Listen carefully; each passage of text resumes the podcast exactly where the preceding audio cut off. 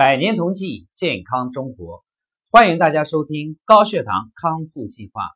本栏目由上海同济养正堂独家出品。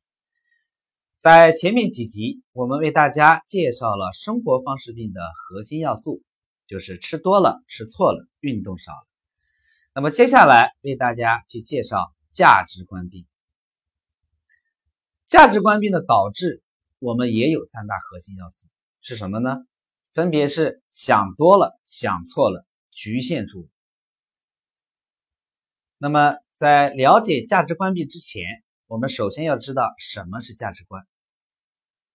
价值观就是我们对待这个世界、对待我们的社会环境、对待周遭一切事物、客观事物、人事物的一种主观评价。价值观本身没有对错。那么什么是价值观病呢？自以为是的固执，因为我们的固执而去伤害自身，或者说控制他人，就是价值观病。持续伤害和控制就是违背了生命法则，必然要为此付出血的代价。这句话怎么去理解？比方说。很多人认为高血糖不能被康复，这是一种价值观，它本身没有对错啊，我们不去评判它对与错。但是如果因为我们认为高血糖不能被康复，而伤害到了自己，持续的伤害到了自身，这就是一种价值观病。我们为什么不转念，不放下？重新去认可糖尿病可以康复呢？为什么不去找到一些方法来康复我们自己的高血糖呢？而抱着一种固有的认知、自以为是的固执，让自己长期服药、终身服药，这就是价值观病。所以说啊，万般疾病由心造，所有病的核心。都是什么？都是我们自身的内在博弈造成的，内耗产生的阻力。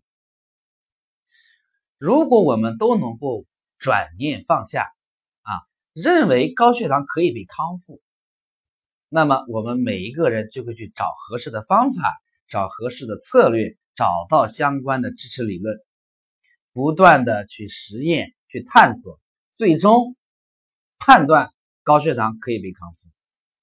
同济养正堂就一直坚信高血糖可以被康复，那么我也相信有很多的听众也认为高血糖可以被康复。我们有这种想法，就要去落地。所以说，解决价值观病其实是什么？其实就是解决当下人未来的事。这里面就有三个最核心的要点，一个是人。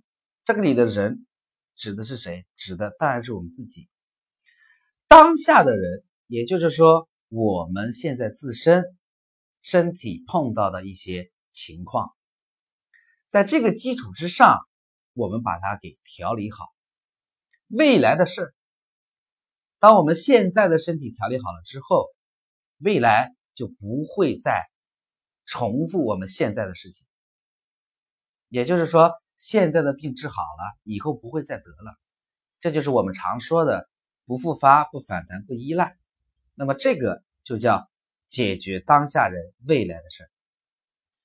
早在几千年前，《黄帝内经》中就讲到一句话，叫“精神内守，病安从来”。